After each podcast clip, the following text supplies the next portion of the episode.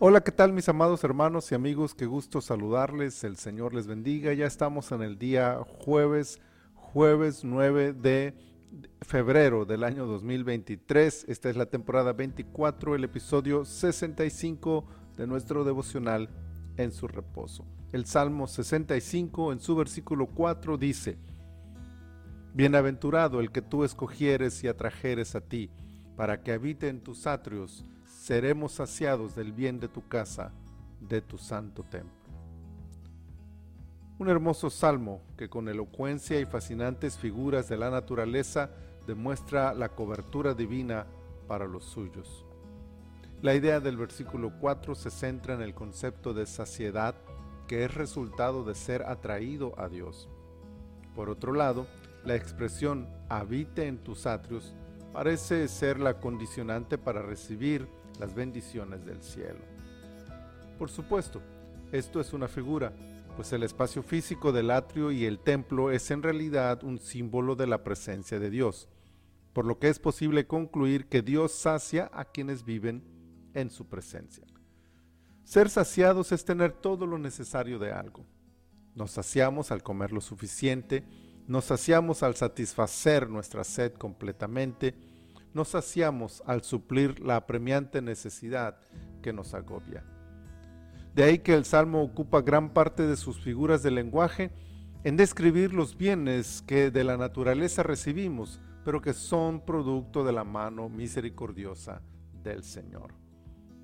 Ser saciados trae como resultado un estado de plenitud, de paz, de seguridad. El salmista utiliza un término muy propio de la escritura, bienaventurado. Qué afortunados somos, parece decir el escritor sagrado. Veamos el orden de ideas de nuestro versículo. Primero, nos escoge sin merecerlo.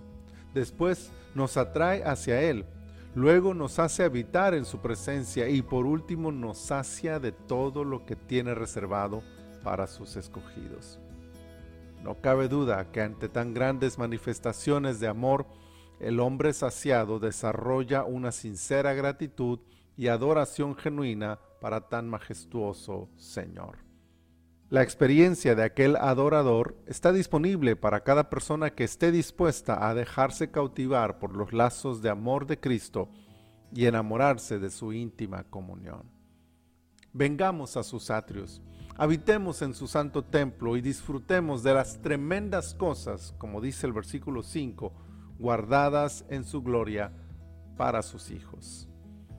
Señor, muchas gracias, muchas gracias por este hermoso día y por esta hermosa palabra que nos das. Gracias por todas tus bendiciones. Gracias por todas las tremendas cosas que nos das, Señor. Gracias por darnos lo más importante que es tu dulce presencia, abrazándonos y cobijándonos cada día, Señor.